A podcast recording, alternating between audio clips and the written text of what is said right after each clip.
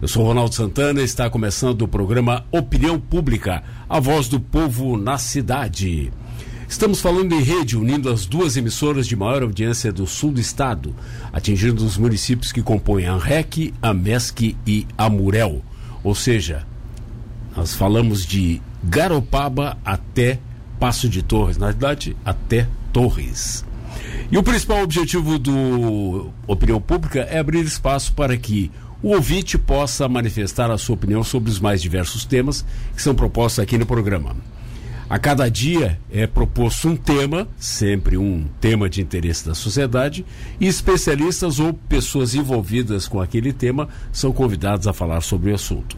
Ao mesmo tempo, nós recebemos as manifestações dos ouvintes através de texto ou áudio por meio do WhatsApp 999 22 39 40. E o tema do programa de hoje é criação literária ou produção literária.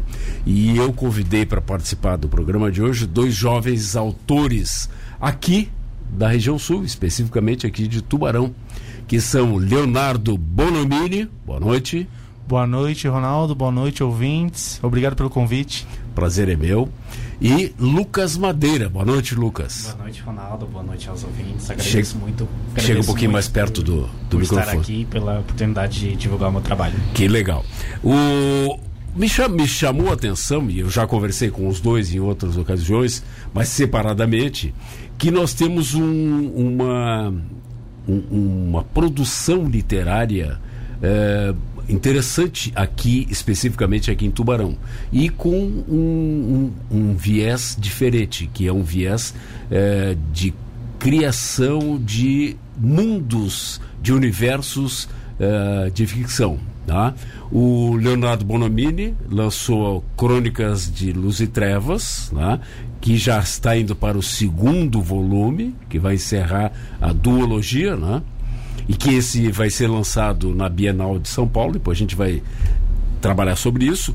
E o Lucas Madeira acaba de lançar um livro, que aliás eu não tinha visto a capa, achei muito bonita a capa, né? Que é A Fonte do. A Lenda das Fontes. A Lenda das Fontes, a Grande Guerra. Isso. É isso, né? Que está lançando. E são duas, uh, duas histórias que criam um universo próprio, uma mitologia própria. Tá? E isso me chamou atenção. Temos mais o Diego, temos mais o Igor, são é, autores jovens que estão é, desenvolvendo esse, esse filão, que aliás está crescendo muito. Né? Então eu queria conversar com vocês, em primeiro lugar, para que vocês é, me dissessem o seguinte: vamos começar pelo Leonardo. como é que surge o, a ideia, como é que surgiu a ideia, como é que surge, como é o processo de criação, o teu processo de criação? Bom, falando por mim, né, hum. eu coloquei três aspectos fundamentais no meu livro. O primeiro aspecto é a minha vida pessoal mesmo, tanto que tem é, trechos da minha vida pessoal, da minha família, que se passa na cidade. Eu descrevo o apartamento onde eu moro hoje, eu descrevo boas partes da cidade onde eu mais passei, onde eu visitei, outros, outras cidades, outros estados onde eu estive, né? E muito da questão da minha família, de amizades, todos os personagens do livro são baseados em pessoas reais, pessoas que eu conheço de vários locais do Brasil, até de outros países. Né? Esse é o primeiro aspecto. O segundo aspecto é a parte fantástica. Eu sempre fui um adepto da fantasia, não só de literatura, tipo comecei lendo Gibi da Mônica, via heróis japoneses na TV, via desenhos, via séries animadas japonesas ou americanas, é, via super-heróis na TV, vejo até hoje, né, em parte assim. E sempre fui fascinado pela questão de criação de histórias e essa a jornada do herói, né, a técnica narrativa mais clássica e usada em todas as histórias que a gente consome. Aí fui para literatura fantástica e eu desenvolvi um gosto pela escrita aos meus 19 anos. Comecei a escrever textos poéticos de incentivo, né, de motivação, até que chegou um momento em que eu decidi é, ir mais longe, que é escrever uma história. Qual é o pano de fundo da minha história? É o terceiro fundamento, que é a minha crença. Eu sou cristão E eu sempre li muitos contos fantásticos, assim, ah, tipo, Percy Jackson pega os deuses gregos, os deuses nórdicos, né, o Thor da Marvel e outras versões, é, os deuses egípcios. Muitas histórias fantásticas são baseadas nos mitos de deuses ou até em religiões que há culto hoje, né? O hinduísmo, o budismo e por aí vai. Eu decidi pegar o cristianismo, que também já foi adaptado em algumas versões, só que eu decidi ir mais profundamente no cristianismo. Meu livro não é um livro teológico, não é um livro doutrinário, não é um livro religioso. Ele simplesmente aborda a crença cristã e eu unifiquei não só o cristianismo como várias outras crenças e mitologias, como se todas as histórias, religiões e mitos do mundo contassem uma mesma história, de formas diferentes. Então eu uni esses três fundamentos, a minha vida pessoal, a minha crença em cristã e a parte fantástica e criei essa história, esse universo. Indiscutivelmente, vocês uh, devem concordar com isso, o grande sucesso hoje, em termos de ficção fantástica, é Game of Thrones, né? É, no caso, o que que acontece? Às vezes um, uma literatura fantástica tá lá, faz um certo sucesso no seu nicho, daí ele é transferido para a tela e dá um boom, né? O, isso foi o que aconteceu, por exemplo, com Harry Potter. É. Né? Harry Potter aconteceu muito isso. Percy Jackson aconteceu um pouco isso. O problema foi que os filmes que eles adaptaram ficaram muito ruins e muito diferentes da, da saga. Mas, por exemplo, eu li os 10 livros do Percy Jackson. Tem 10 livros do Percy dez, Jackson? Na verdade, tem mais, ainda tem continuações ainda. Não sabia não dessa? Pensei que fossem é. poucos livros. É, são cinco a primeira parte hum. dos deuses gregos, daí mais cinco onde eles incorporam deuses romanos com os deuses gregos. É que na realidade o, o, o George eh, Martin criou uma, uma realidade totalmente diferente, né? Com estações prolongadas, né? O, o, o verão de não sei quantos anos, um, um, uma religião completamente diferente, é, né? Várias religiões. várias religiões. Um continente, na verdade, um ele criou assim um mundo, um mapa mundi diferente. É. Um grande continente, depois o continente de Westeros, né? É. E muito detalhado com línguas diferentes, povos diferentes, tudo uma multicultura muito grande. Mas quando se transformou numa série aí sim que deu um, boom. Na verdade. Mas eu não sei, Leonardo. Eu li todos os livros do, do, do George, George, Martin, Martin. Do, do, do, Game of Thrones. Uh, acho que antes do, do, do, da série. Na, na, não sei te dizer com certeza, mas me chamou muita atenção a, a, a o tom da escrita, né? A, a, qualidade do texto dele. Ah, são muito né? bons. E, e, o, e a, o detalhamento, porque se pegar cada livro, tem lá as as famílias, né? Uhum. Cada um, fulano, fulano. A genealogia. A genealogia, olha, é uma coisa inacreditável, né? Uhum. O teu processo funciona, funciona da mesma maneira, Lucas, ou é diferente? Então, o, a lenda da, o universo da Lenda das Fontes, uhum. ele para mim começou desde pequeno, né? Começou lá quando era pequenininho, quando eu tinha meus brinquedos e de, desde desde até dessa época eu sempre sempre fui criando, sempre fui ligando os pontos de cada a cada cada assunto no planeta, desde do, do relevo do planeta, desde do, de todo o universo, aliás, né? do, da religião, do, do modo de viver de cada habitante daquele planeta e desde, desde criança sempre fui criando historinhas separadas até, né? Tipo, histórias de tal personagem, aí depois eu, eu pegava outro boneco, criava outra história para aquele personagem. E Chega quando... um pouquinho mais, puxa mais o microfone para ti um pouquinho. E Aí. quando Isso. quando eu comecei a ler, quando através do incentivo da escola eu comecei a ler, eu eu vi essa narrativa que tinha nos livros, todo esse universo que que tinha dentro dos livros e eu me encantei, né? Eu, eu despertou essa curiosidade em mim, porque eu, eu tinha todas as histórias criada criada desde pequeno e eu só deixava para mim, né? Eu só guardava dentro da minha cabeça, eu nunca executava elas de alguma forma. E quando eu vi, quando eu comecei a ler, é, despertou essa curiosidade de como ficaria esse, todo, essa, é, todo esse universo que eu criei da Lenda das Fontes é, transcritas em um livro, naquela narrativa que eu tanto que eu comecei a gostar, né? E aí eu fui pegando todas as historinhas que eu tinha guardado e fui juntando, né? Fui juntando aí e é isso o, o que me encantou mais na, na no desenvolver da criação que eu tive que começar a ligar os pontos, né? Até para eu ligar uma coisa a outra, eu teria que fazer algumas mudanças, por exemplo. Aí eu fui dando sentido a todo o universo, né? Tipo, para isso acontecer, isso teria que ser assim. Aí eu fui criando, criando, é, fui mudando algumas coisas e no, no projeto final, o que, o que o que levou tudo a isso foi a o que eu tenho hoje, né? Que é a, toda a mitologia, toda todo o universo da Lenda das Fontes. O que que vocês leem? Eu leio exatamente o, o, o gênero que eu escrevo, que é, é. fantasia. É o que mais, mais me interessa. É, e, e nada mais, é, digamos, clássicos. Vocês leem os clássicos? Eu tenho o box completo da obra de Sherlock Holmes em casa, né? De capa dura em português. E clássicos tipo assim, Senhor dos Anéis, né? Crônicas de Narnia eu tenho também a versão volume único. E eu leio também outros livros do C.S. Lewis voltados para o cristianismo. Tem um chamado Cristianismo Puro e Simples. Eu leio também livros assim de autobiografia, principalmente de cristãos do século 17, 18 e 19, né? Fora também livros históricos, principalmente história assim, de Israel, história bíblica e as histórias das mitologias. Eu também já li muito sobre a história grega, a história romana, a história um pouco da história egípcia, um pouco da história do Oriente Médio, um pouco da história oriental, mais mais para o Oriente, assim, China, Coreia, Japão. Eu gosto de livros que contam histórias. Uhum. É, eu leio todo tipo de livro que conta história, seja real ou fictícia. O que eu não gosto, não curto muito é a, mais a sessão de autoajuda Uhum. E a sessão assim de princípios, sabe? Tipo, um livro que fala muito sobre princípios, princípios e não conta história. Isso é uma coisa que eu não gosto muito, não sou muito apegado. É... E terror também, não gosto de terror. É, pois é, eu gosto. Eu não, não curto terror, não adianta. Não, eu gosto. Do, mas é, o que eu digo dos clássicos é o seguinte: uh, uh, o que a gente considera clássico, como Shakespeare, como. É, como As peças os russos os, os, os, clássicos russos. Vocês leram alguma coisa sobre isso? Não, sobre, sobre é. isso. Qual o clássico russo?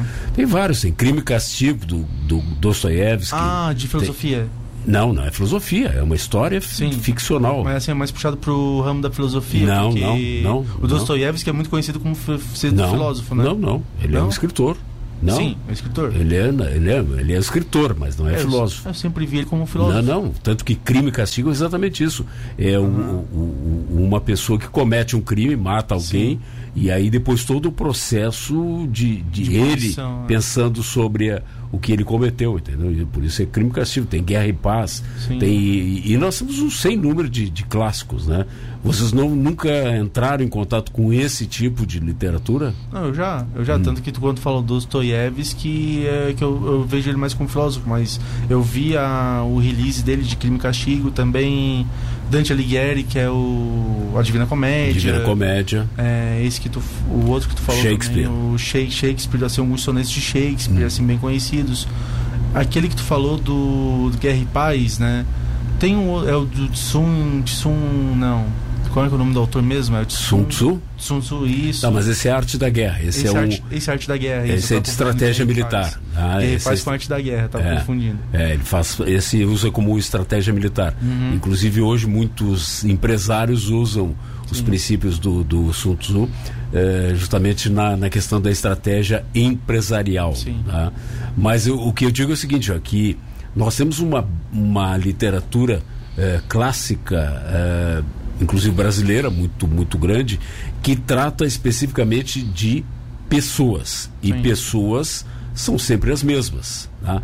Os personagens de vocês são humanos? Sim. Sim. Então, eles é, têm é, reações, emoções humanas, é isso? Sim.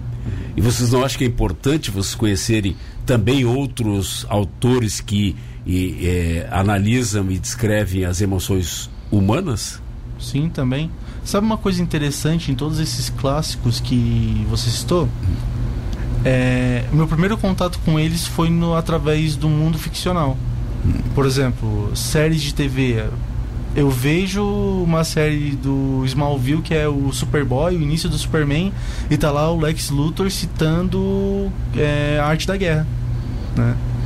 E outras citações de vários livros de Dostoiévski, que também eu tive meu primeiro contato através de um filme, o Guerra e Paz também. Vários desse mundo ficcional, várias coisas desse mundo ficcional, eles citam esses clássicos, esses uhum. autores, essas, esse mundo conhecido da literatura. Então foi meu primeiro contato. A maioria desses, desses autores, esses textos, o que, que eu fazia?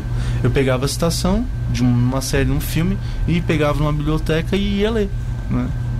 Que eu via assim, ah, beleza, eu aprendi isso aqui nessa série, mas será que isso é de verdade mesmo? Então eu vou pesquisar um pouco mais. Aí eu pego o livro e vou lendo, pô, mas é isso mesmo. Né?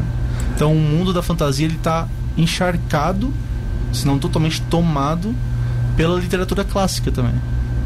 Mas é, o que eu digo é o seguinte, ó, o, eu acho que é interessante é, é, conhecer outros estilos. É, não considero, não é uma crítica, eu, eu gosto também da literatura. Não é uma coisa um pouco escapista no sentido de é, tu criares alguma coisa ver se vocês entendem o que eu estou chamando por escapista. É tu sair da, da nossa realidade, que pode ser uma realidade dura, e criar uma, uma fantasia. Vocês não acham que isso é um risco para quem escreve? Pode ser. Hum. Pode ser, assim. Tem gente que. Eu já ouvi comentários assim, releases do meu livro, assim, que eu era só uma pessoa solitária onde eu criei um universo para mim onde eu tinha um monte de amigos. Ah, é? Já vi essa, essa avaliação no Google Sim. Play quando meu livro estava gratuito no, nas plataformas. Mas assim, em parte pode até ser isso mesmo. Porque. por que não? Mas assim, eu não, não sou uma pessoa solitária, tenho várias pessoas ao meu redor. Mas. Quando a gente cria um universo, em parte, pode ser a parte do escapismo que tu falou, mas geralmente quando alguém cria um universo desse é porque ela está querendo se comunicar, uhum. contar uma história. E qual é a melhor forma de você contar uma história? É floreando ela. É, o que, que a pessoa lembra mais? Né? Da história, da aula de história, onde tem só uma coisa mais crua, de datas e fatos, ou lembra de um filme que conta aquela história? Por exemplo, quase ninguém tinha ouvido falar no Titanic. Eu lembrava, eu falava do Titanic. Veio o filme do Titanic com Leonardo DiCaprio, com a Rose e o Jack. Pronto. O Titanic ficou no imaginário das pessoas por anos, tá até hoje. Né? Sim. Então. Só que o Titanic não é, não é um livro, né? O Titanic Sim, foi, foi baseado. Um o roteiro foi criado pelo James Cameron Sim. a partir da, da tragédia do Titanic, que uhum. foi real, né? Claro que ele criou as duas, duas personagens que não existiram, né? Sim, o Jack sim. e a Rose não, não, Mas o ponto que eu quero chegar é quando você adiciona amor, drama, uma certa ação, aventura a um fato histórico ou a um livro que seja, você torna ele mais atrativo para as pessoas. Né? Não, eu sei. O que eu, o, que eu, o que eu quero dizer para você é o seguinte: eu sou da, uh, da cultura livresca. Sim. Tá? Como eu sou bem mais velho que vocês, eu, eu, eu, eu me criei com um livro na mão. E, e, li muita coisa. E leio muita coisa até hoje. E eu leio também é, o Game of Thrones, eu, eu devorei. Né? Eu, eu, leio ficção científica, eu gosto muito. Leio terror, mas o terror não o terror, é, terror. Stephen King. É. Não, Stephen King tem alguns, alguns livros muito bons. Tem, tem. Muito Ótimos. bons. Muito bons. É, porque, na realidade, o que, o que os grandes autores clássicos, eles sempre pegaram o a questão da emoção humana. Né? É, e eu acho que é importante a gente conhecer a, o, o, como, como o ser humano se move, que se move através de emoções. Nós não somos seres racionais, muito, muito antes pelo contrário. Né? Então, nesse sentido que eu, eu até sugeriria que vocês também retomassem também a leitura de alguns clássicos, porque isso deve ajudar no, no trabalho de futuros livros de vocês. Falando nisso, o A Lenda das Fontes é o primeiro ou é o único? Não, é, ele é o primeiro e quando eu ele tipo eu misturei tanta coisa tipo tem tanta história para contar sobre o meu universo da lenda das fontes que eu separei ele em três volumes né uhum. esse aqui vai ser o primeiro e pretendo lançar o segundo e o terceiro muito bom olha aqui eu abri aqui no no Google 19 clássicos que você não pode deixar de ler o primeiro é a Odisseia você já ouviram falar Já li esse. Já lê esse? História de.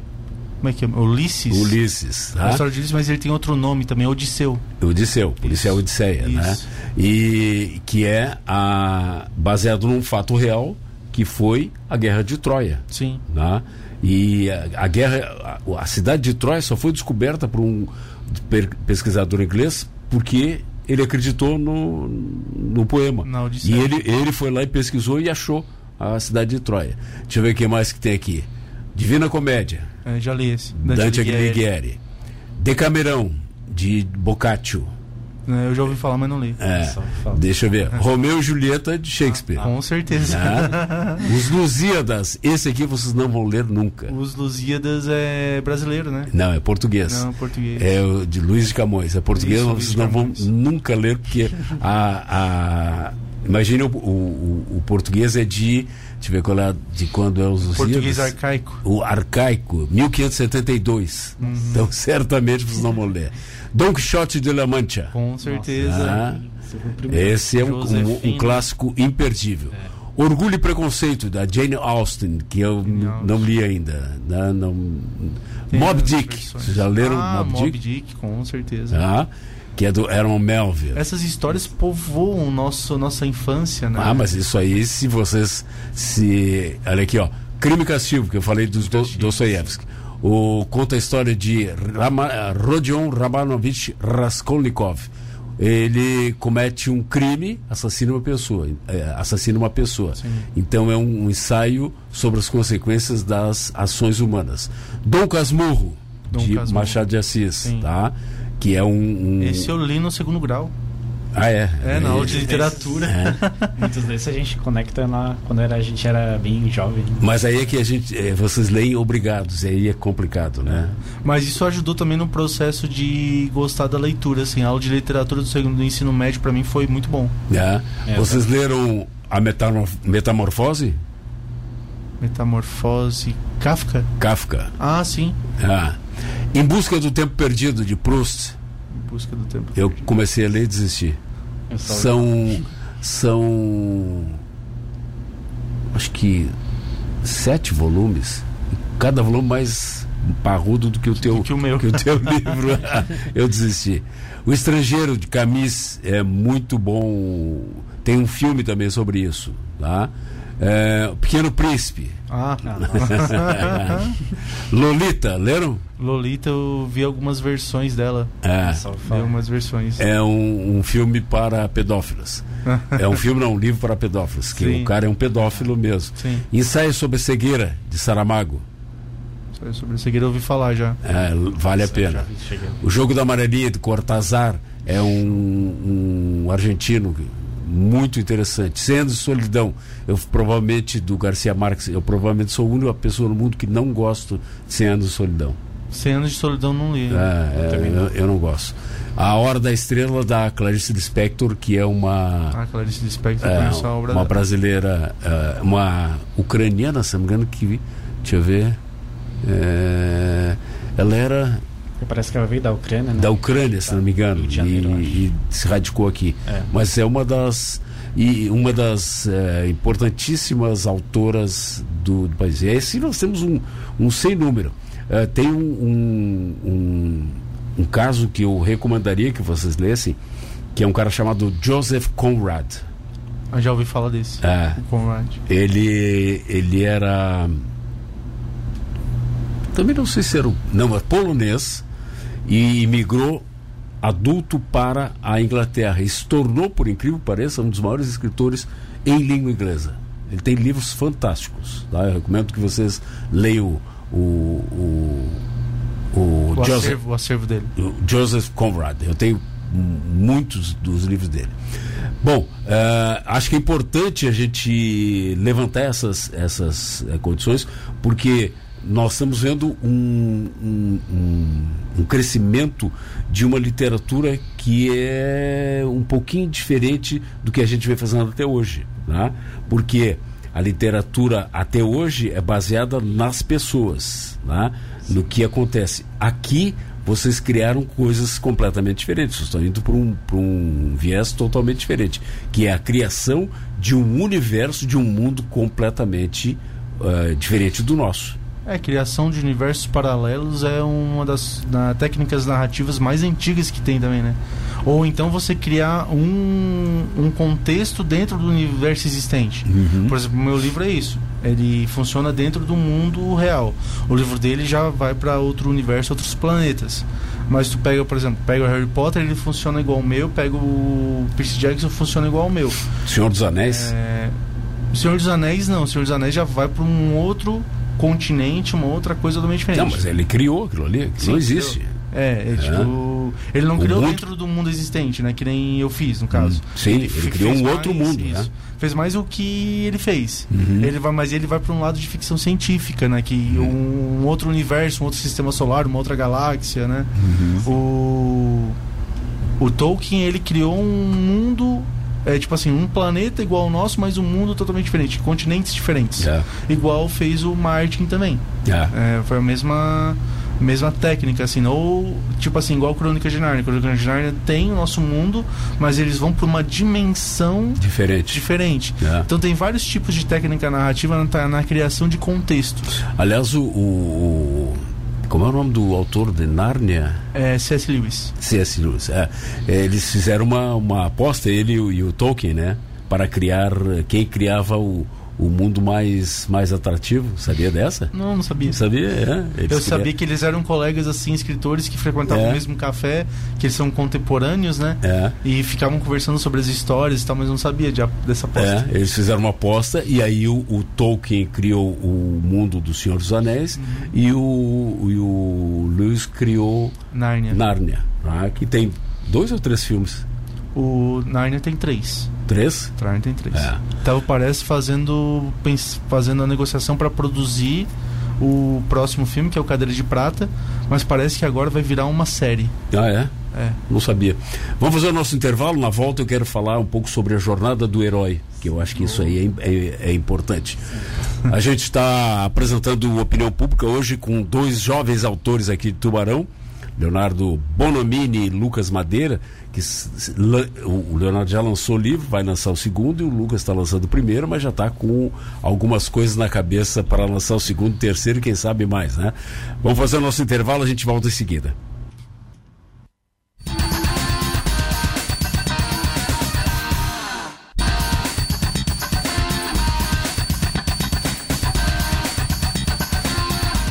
Estamos de volta com a opinião pública desta segunda-feira, 24 de fevereiro de 2020, segunda-feira de carnaval. Aliás, o carnaval está é, bombando pelo país todo, uma coisa impressionante.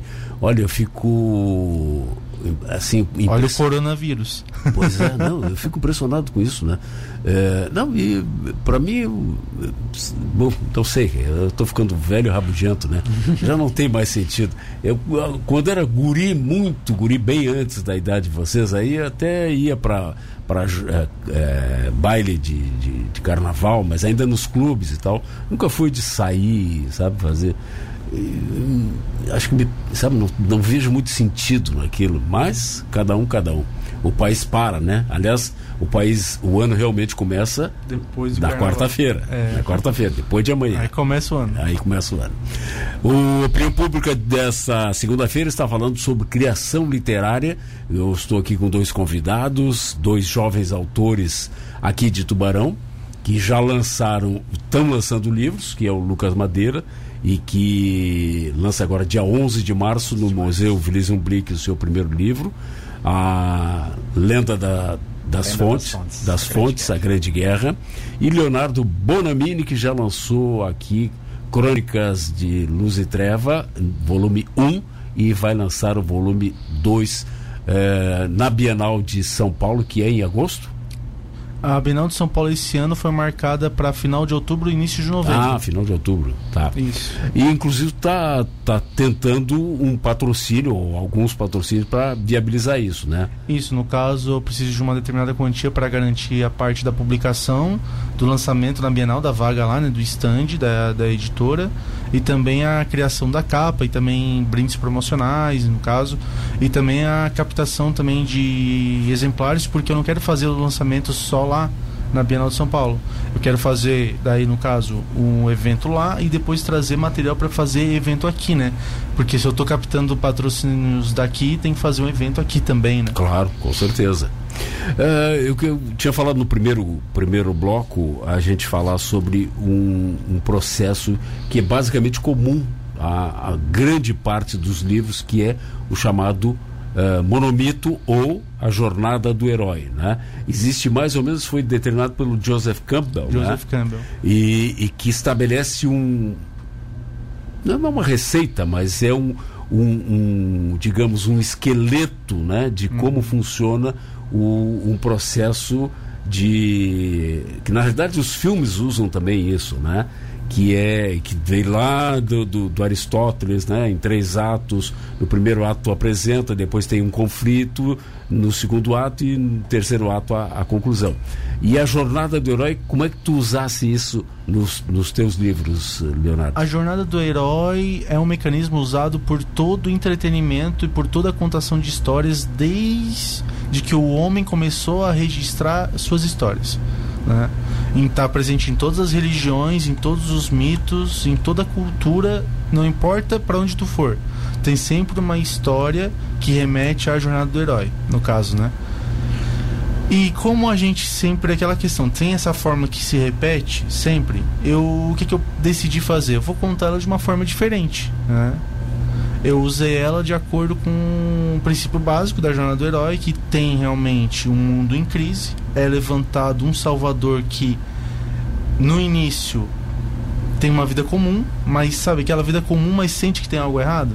Aquela coisa, aquela sensação, pô, tô legal, tô na vida aqui, levando a vida tal, mas tem algo errado e eu sinto que eu posso fazer alguma coisa. Daí ele é chamado do chamado do lugar comum dele, lugar de conforto dele, para realmente ser treinado e descobre que ele era mais do que mais uma pessoa comum na, naquela realidade, né?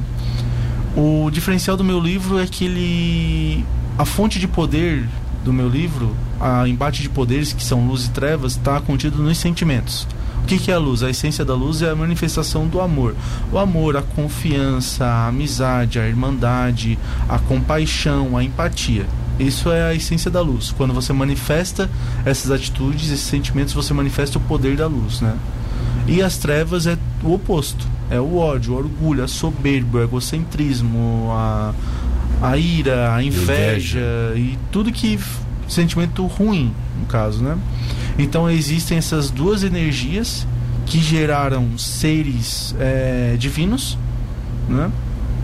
Que criaram o universo conhecido que criou os humanos. E dentro dos humanos tem a escolha: você manifesta a luz ou manifesta as trevas. E daí tem esse embate das forças da luz contra as forças das trevas. E uma profecia que o, na última batalha uma das duas vai ser destruída pela outra. Qual não se sabe. Uhum. Né? Somente quando o poder da luz se manifestar em um novamente na Terra é que vai começar a, o final do conflito desde antes do tempo. Tu já conhecias a jornada do herói, Lucas, ou, ou usasse, é, quer dizer, não sei se tu usasse, mas imagino que tenha usado é, é, instintivamente esse processo? Então, o, o, o, meu herói, além da história do meu livro, ele, ele tem um processo de desenvolvimento através de todo o enredo, né? Onde ele começa, no começo da história, ele ele inicia sendo bem ingênuo, bem bem bem sem experiência, sabe? Tipo, uhum. e eu tratei isso como se espelhei isso em mim, né? Uhum. Até inclusive o nome do personagem principal é Luke, uma clara alusão meu nome. Né? o Leonardo já foi mais direto, o Leonardo já é. botou o herói de Leonardo. É não tem... nome, é só eu mesmo ali. E com certeza tipo, não dá para negar que esse personagem tem muito de mim dentro dele, né? E isso reflete durante a, o, tanto a minha infância quanto a minha adolescência, o quão eu era, quão era sem sem sabedoria, vamos dizer assim, sabe? Eu era muito, tinha muito medo da, da realidade em minha volta, né? E até voltando ao assunto lá do sobre escapar da realidade e criar esse universo, E realmente eu, o processo de criação desse universo, desse livro, foi realmente isso. Eu sempre acabava escapando da minha realidade para para poder é, fugir do, de tudo que eu tinha medo, né? Então, a, o reflexo desse personagem principal é, tinha esse, essa insegurança, essa inexperiência, inexperiência esse medo em, com tudo à sua volta, né? Então, ele quando ele ele é preso, no, ele é quando ele é ele era órfão da, da guerra, né? É, a, a, ele é, ele foi ele perdeu os pais deles durante a guerra e, e foi preso numa escola onde ele não poderia sair, né? E nela era contada mentira sobre a guerra, sobre os, os principais vencedores e sobre como acabou a guerra. E dentro dessa escola ele era muito maltratado através por causa da timidez dele, por causa da insegurança dele. E e quando ele descobre a verdade, quando ele finalmente descobre realmente o que aconteceu na guerra, o que, o que levou aos, aos acontecimentos, quem realmente venceu a guerra, ele decide enfrentar todo, tudo isso que ele sempre quis fugir, sobre tudo isso que ele sempre quis é, escapar, escapar, né?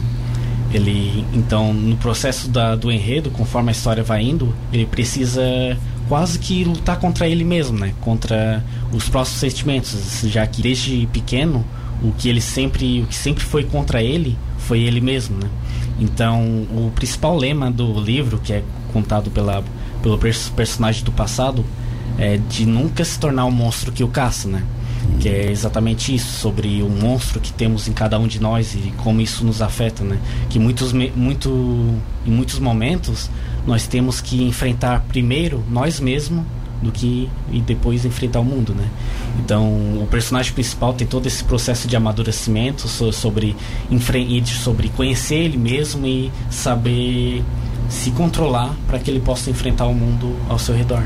A jornada do herói tem um, um mentor, né? Tem um o, o herói sempre encontra alguém. Sim. Eu estava lembrando agora do Matrix, né? Do, do Matrix uhum. né? que é exatamente é, é, passo a passo isso aí. É, o de vocês tem, tem um mentor? Tem. Uhum. Não tem como escrever um livro desse onde o personagem começa cru, uhum. aí se descobre numa numa num enredo, numa trama onde ele é parte, uma das partes principais, e como é que ele vai aprender, né? Ele precisa de alguém que o ensine. No caso, no meu livro tem um mentor principal que inclusive é um ancião e tem vários outros assim mentores e tem alguém a mais como se fosse assim uma ajuda extra pro personagem assim né, que acompanha ele durante, durante toda a jornada. Uhum. e essa vamos dizer entidade essa ajuda extra é mais do que aparenta. É legal. Sim é, o, o, o, o mentor do meu personagem ele ele é um antigo protetor, né? Ele é, ele é do, da época da Grande Guerra e é ele quem revela a verdade pro personagem principal, Luke, né? Então, ele revela a, a verdade sobre a Grande Guerra e depois da fuga do personagem principal daquela escola, que no final ele descobriu que não era uma escola, era mais como uma prisão do que realmente era. E ele que ensinou, tipo, sobre tudo que ele foi aprendendo, sabe? O processo de amadurecimento do personagem principal foi foi esculpida por esse mentor, né? Então, ele foi, é muito importante nesse papel que ele tem. Eu quero fazer uma pergunta para vocês. Literatura serve também como couraça emocional? Serve. Porque ah, eu estava pensando, inclusive, sobre essa questão do mentor, é. né? O que, que é um, quem é um mentor na, trazido para a vida real? É o pai. É o pai. Então, a gente vive num mundo onde a paternidade está tão disrupta, tá tão, tá uma ruptura sobre essa questão da paternidade, tanto do da sociedade como do lado do também do, do homem que não assume também. E a gente vê uma multiplicação dessa literatura fantástica e principalmente do bater na tecla do mentor. Um, e todos nós procuramos um mentor, procuramos um pai, querendo ou não. Sim. A maior parte das pessoas que vão para esse lado da literatura tem alguns problemas não resolvidos com os pais, ou parte de abandono, parte de separação, parte de morte.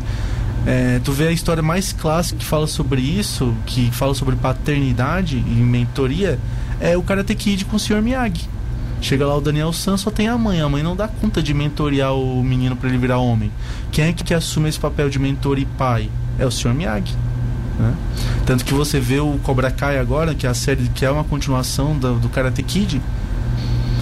Tu vê o John Lawrence, que é o loiro, né? Do primeiro filme, e o Daniel San, tu vê que um virou um sucesso e o outro virou um fracassado. Por quê?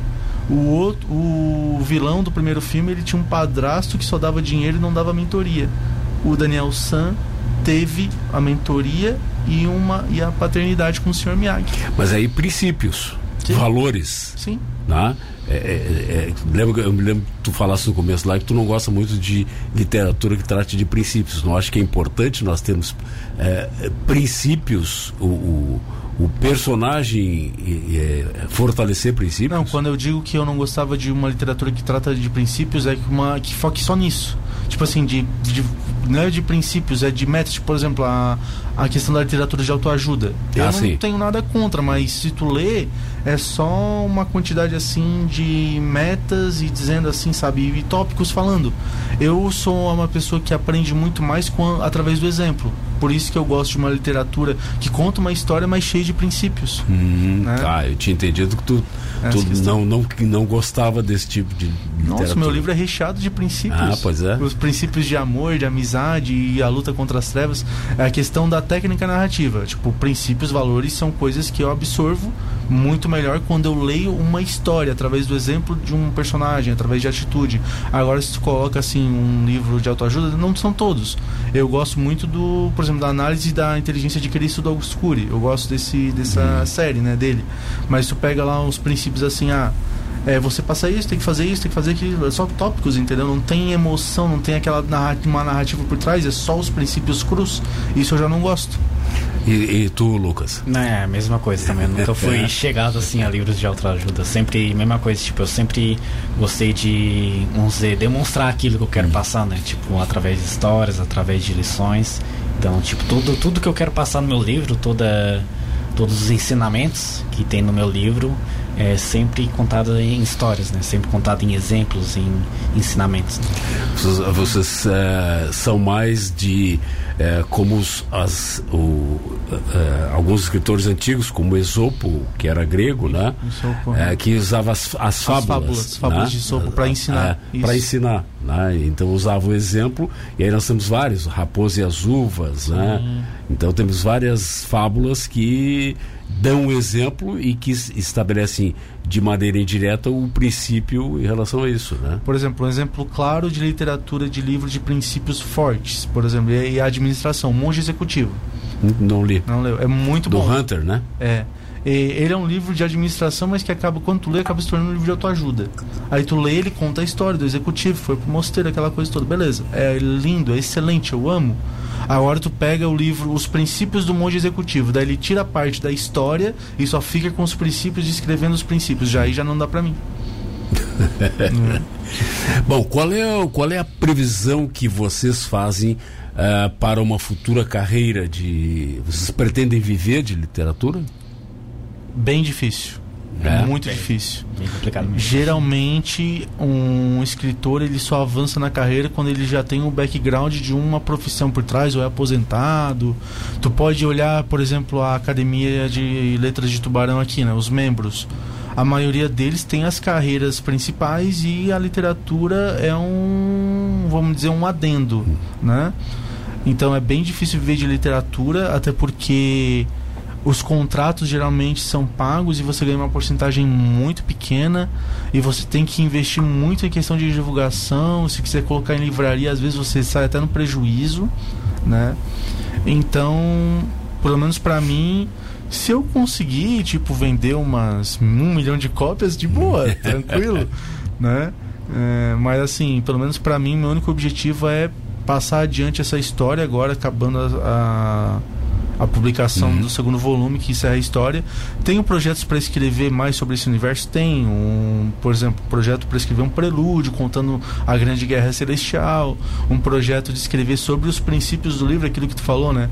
É, extrair os princípios, não fazer só sobre princípios, mas a criação, o processo de criação, escrever sobre isso e até expandir o universo, por exemplo, o universo às vezes é focado num grupo de pessoas que estão viajando no mundo, mas tem outros grupos de pessoas que viajaram para outros lugares, focar nesses outros personagens. Uhum. Tem esses projetos, só que assim, meu objetivo principal e até talvez final, se acabar nisso tá de boa, é publicar o segundo livro, que é o fechamento da história. Porque é um legado, né?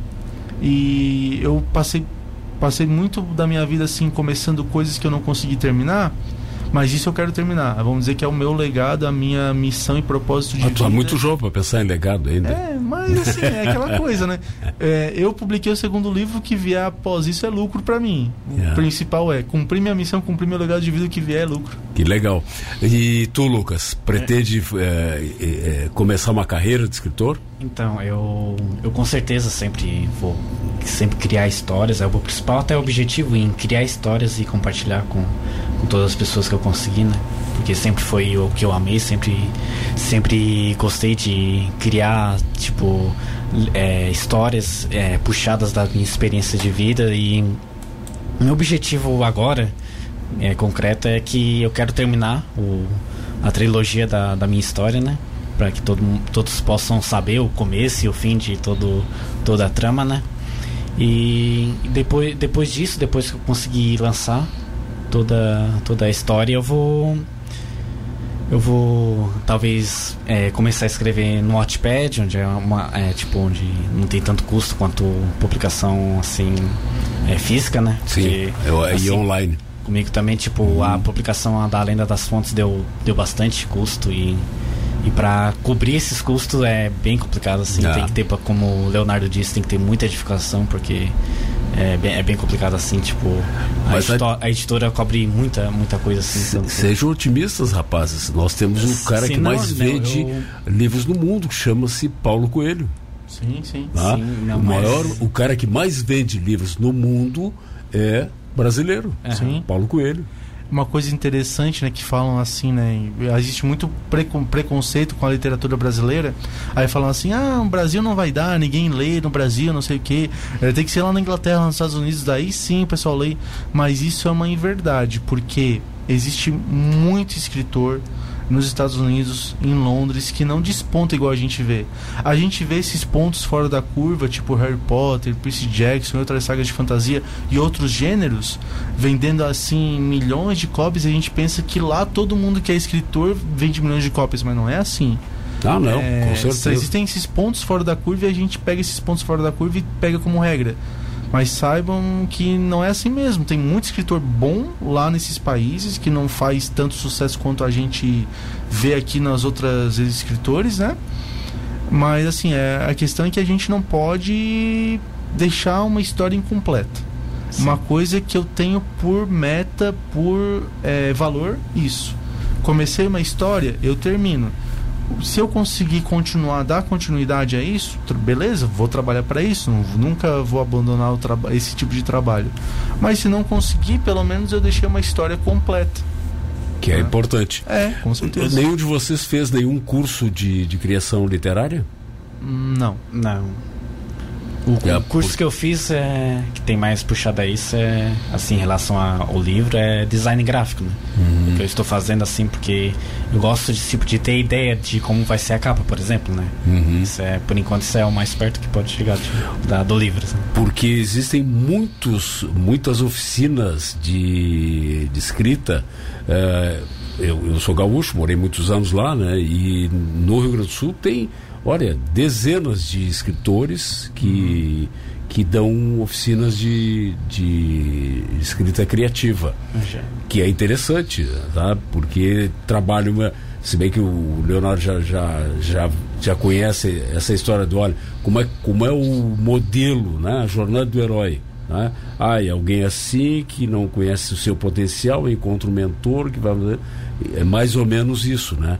E aí depois estimula a criação de histórias uh, pessoais, né? História que cada um vai vai criar bem. Seria bem interessante. Infelizmente, acho que nós não temos aqui, né? Em Tubarão não tem. Ah. E... Aqui em Tubarão tem uma escola de quadrinistas. Ah, é verdade. A... Como é o nome deles ali?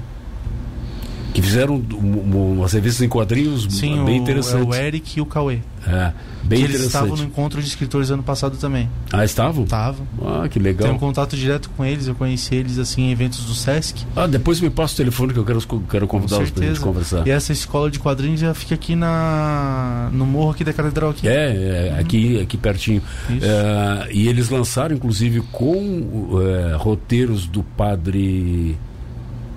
Padre é? Sérgio. Padre Sérgio, né? O, umas, uma, acho que dois ou três números de uma revista em quadrinhos Sim. colorida, com uma capa é, com, com uma qualidade de papel muito boa, papel Sim, couchê. Eu tenho. Eu É, eu comprei também uma ou duas, achei bem interessante. É, o, o desenho eu não gostei muito, acho que podia ser mais bem elaborado. Mas, estão ap- estão aprendendo ainda, estão É. desenvolvendo a técnica. mas a ideia achei muito interessante Sim. e achei fantástica a, a iniciativa deles, né? Lançar uma história em quadrinhos que, olha, é, é colorida, né? Aqui, olha, precisa. E eles coragem. criaram universos, né? É, Os universos exatamente. próprios também. É, é verdade. Muito interessante, né? É, o que, que vocês projetam para a vida de vocês, além da, da questão do, dos trabalhos de vocês independentes, né?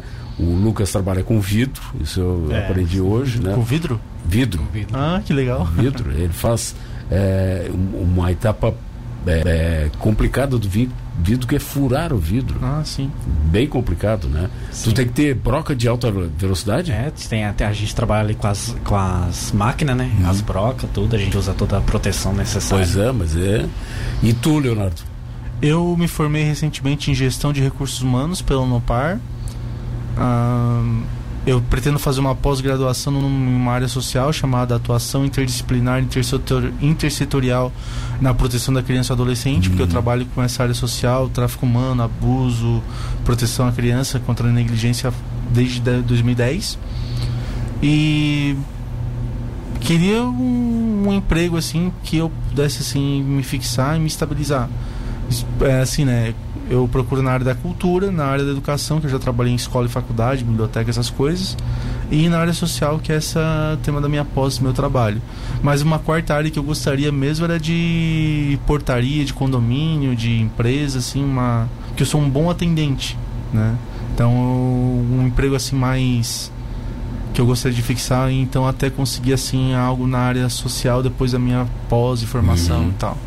Mas a, a, a ideia não é, vocês não tem uma pontinha lá de, quem sabe, o, o livro estoura e eu consigo viver de literatura? Ah, o que eu posso dizer assim sobre a questão, se eu for fantasiar bastante, então vamos lá. Vou fantasiar. Eu escrevi a minha ideologia, fechei um contrato para fazer uma série, um filme, participo da produção, amplio o universo, assim como eu falei, para escrever o prelúdio da Batalha Celestial, ampliar o universo para focar nos outros personagens e escrever um livro onde conta a produção por trás da, da, na- da narrativa, né? Da produção das crônicas de Luz e Trevas. É, daí aquela coisa, uma coisa que eu fiz ano passado, que eu atendi cinco escolas, a Unisul e o Senai, é dar uma palestra sobre introdução à literatura e sobre valores. Que eu, Ah, que eu fiz isso, um projeto que eu fiz com, a, com a, o Martin Guizo, Uhum. é, o TCT, o Senai, a Unisul para a turma de Direito Matutino e a Escola São João Batista e outra escola General Correia, Correia Pinto Veiga, lá de Capivari, Uhum. e Henrique Fontes. Eu fiz para várias turmas nessas escolas uma palestra sobre valores, né? E sobre a literatura, que foi no mês de outubro, que foi no mês literário. Gostaria de tornar esse projeto um projeto fixo Que legal. né? Tipo, os adolescentes precisam de referências. Claro, com Né? certeza. Leonardo Bonamini, Lucas Madeira, obrigado pela entrevista, foi muito legal e espero que daqui a algum tempo eu esteja vendo vocês best-sellers. Posso dar um, só um recado? Sim, claro. É, eu gostaria de falar aos ouvintes, quem estiver vendo, ouvindo aí, se você se interessou, se interessa pela história das Crônicas de Luz e Trevas e gostaria de me apoiar de alguma forma na publicação do, da segunda edição, do segundo volume que encerra a saga, Se você tiver o interesse em, em fazer um patrocínio ou conhece alguém que possa fazer esse patrocínio, se quiser se reunir comigo, meu telefone, WhatsApp é TIM é, 48, código de área 9 9681-8392. Entre em contato se quiser, a gente se reúne, eu passo para você o material, passo para você a ideia. Eu gostaria, preciso, né? E gostaria muito da sua ajuda e estamos aí. Com certeza. Lucas quer. É, eu só gostaria mais é, de divulgar o evento que está por uhum. vir, né? O, eu vou, hein? Eu vou, hein? o evento da, do meu tão esperado primeiro livro, né? A Lenda uhum. das Fontes. E é um momento, assim, muito importante para mim, porque, né? Eu, eu me descobri muito no processo de escrita de, desse uhum. livro, né? E tem com certeza muita coisa a aprender ainda. E gostaria de convidar a todos que estão ouvindo, tipo, a, a entrada é, é gratuita, pô, quem quiser passar, se interessar, pode entrar lá, eu, eu vou, vai ser super bem atendido, vai ser introduzido a esse universo que eu criei. E vai ser a 11 de março, às 7h30 da noite, no Museu Willis Zumblick. Muito bom. Eu, infelizmente, vou ter aula, não posso estar lá, mas uhum. depois a gente vai conversar sobre o. Aliás, o livro que nós compramos, né? Está com a minha namorada que até agora não, não me devolveu. Não te devolveu. Não me devolveu. Eu bem, acho que o filho dela pegou. É, o... também acho, não te duvido.